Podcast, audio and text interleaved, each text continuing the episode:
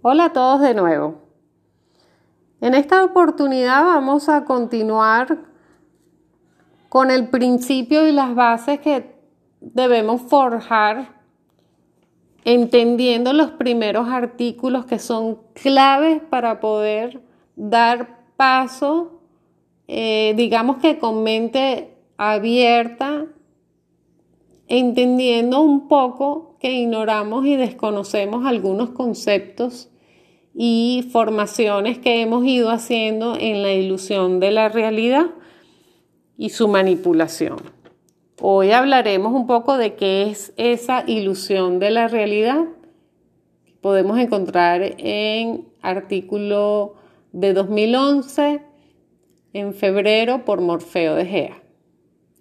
Siempre me gustó la analogía de la computadora con el hombre. Tiene un disco rígido que es la memoria, un procesador CPU que es el cerebro, un software programa de reconocimiento de hardware componentes llamado BIOS, que es la parte motora, un programa base inicial para que arranque DOS, que es la parte instintiva, y el sistema operativo, digamos Windows, que se va cargando a medida que la persona va creciendo e interactuando socialmente. Valga las diferencias en que el hombre es un ser biológico con base de carbono, C, y la computadora es una máquina de base de silicio, SI.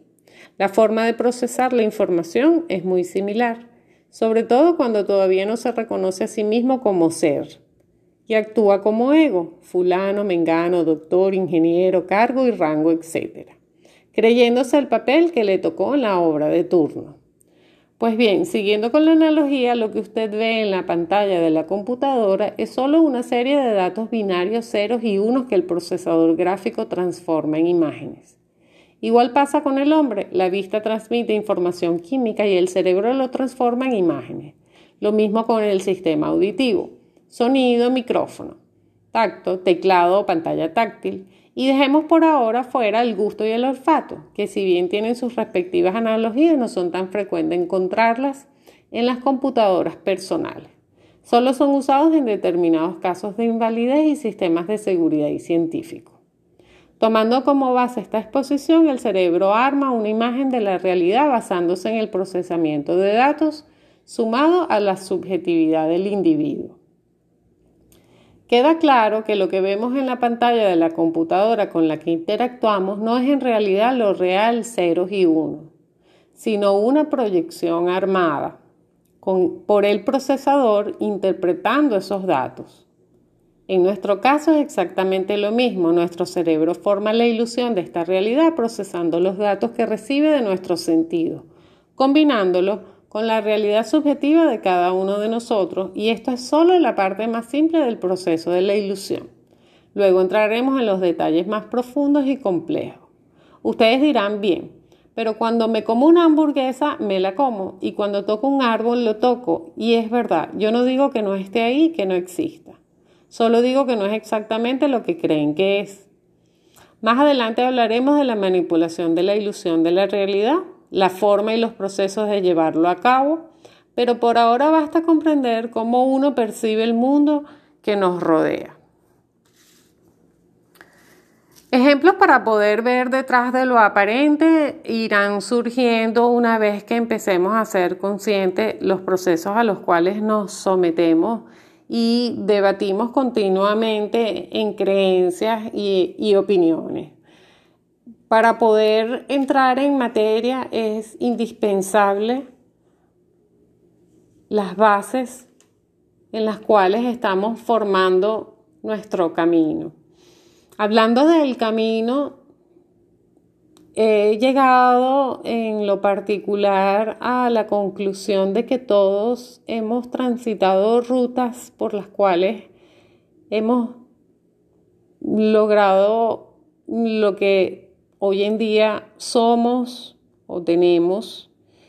Y eso ha hecho un presente que sea donde sea que estemos, el detalle y la importancia que he encontrado es que reconocer que tenemos una deuda con nosotros mismos frente al colectivo independientemente de dónde estemos en nuestro presente, que nos guste o no y el bienestar que hemos estado, es cómo nosotros hemos estado en esas rutas de manera inconsciente.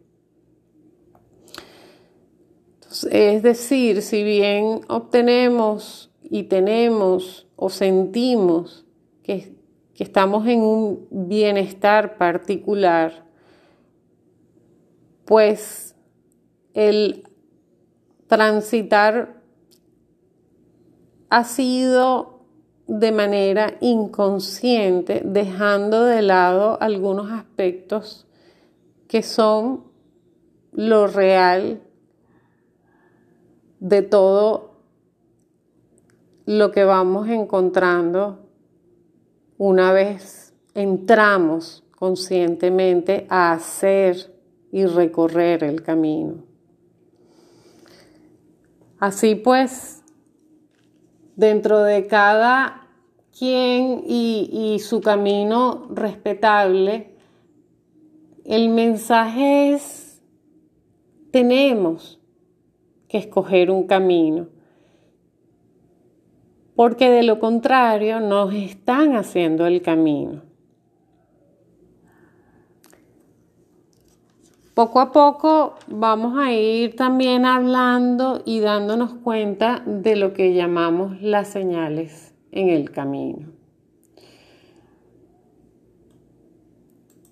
Son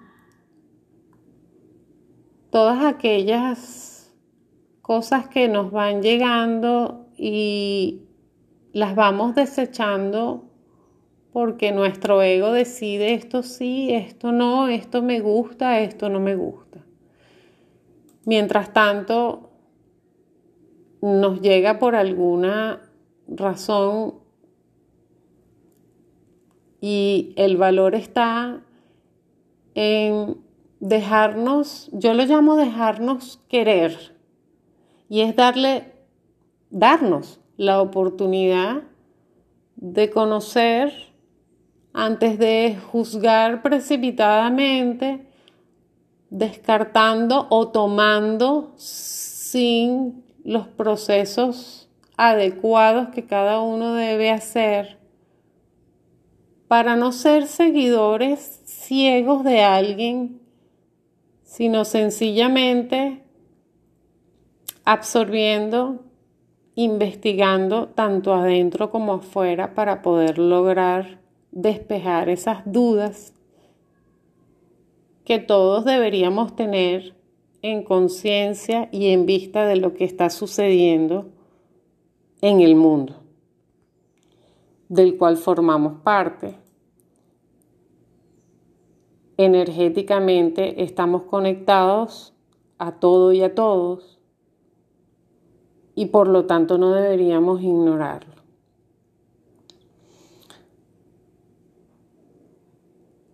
Quisiera hablar un poco también hoy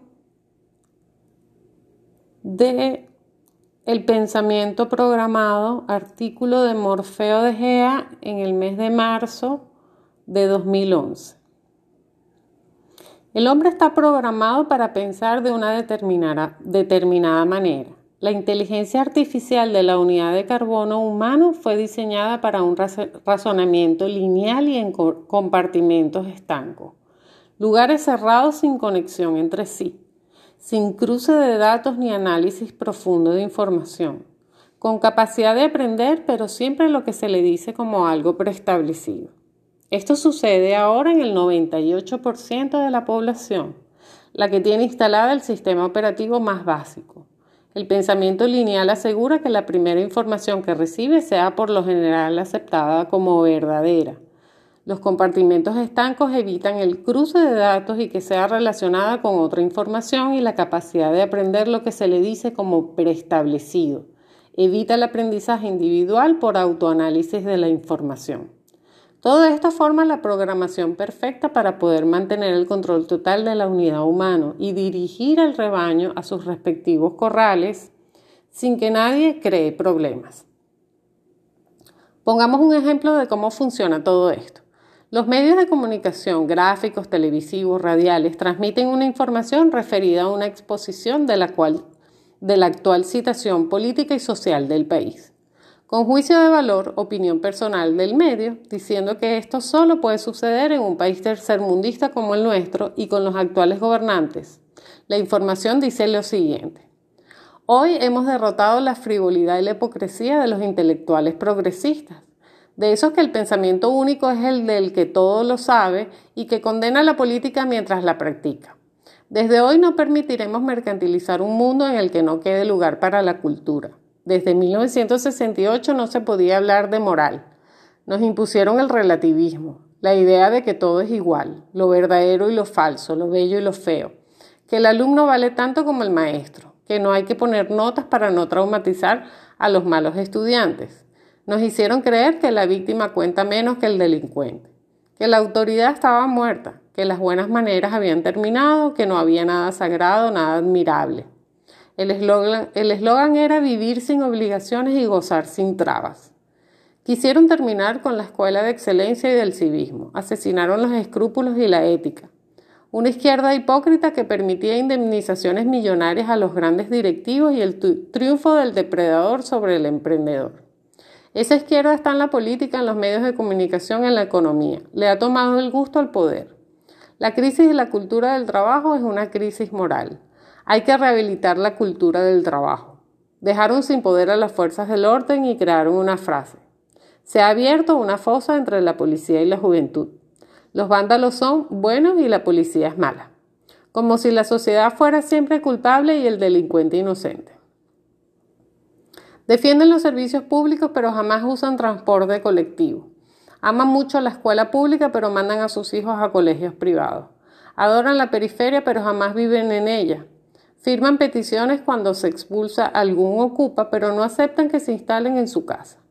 Son esos que han renunciado al mérito y al esfuerzo y que atizan el odio a la familia, a la sociedad y a la república. Hoy debemos volver a los antiguos valores del respeto, de la educación, de la cultura y de las obligaciones antes que los derechos. Estos se ganan haciendo valer y respetar los anteriores. Usted acepta sin cuestionamiento la información y el juicio de valor. Lo que no sabe por su incorrecta forma de pensar es que esta situación aquí expuesta se repite en la mayoría de los países, sean tercermundistas o del primer mundo, porque es un modelo impuesto mundialmente como fue en su momento el neoliberalismo. Y que esta noticia que acaba de leer en realidad fue un discurso del presidente francés Nicolas Sarkozy en la Asamblea General de Francia. Como pueden ver, hay que aprender a pensar diferente viendo la totalidad, relacionando los datos, viendo qué intereses hay detrás de la información, opinando solo cuando están completamente seguros que la idea es suya y no impuesta por manipulación con psicología social de masas. Reprogramemos el sistema para poder ver la verdad y la verdad los hará libres. Bien,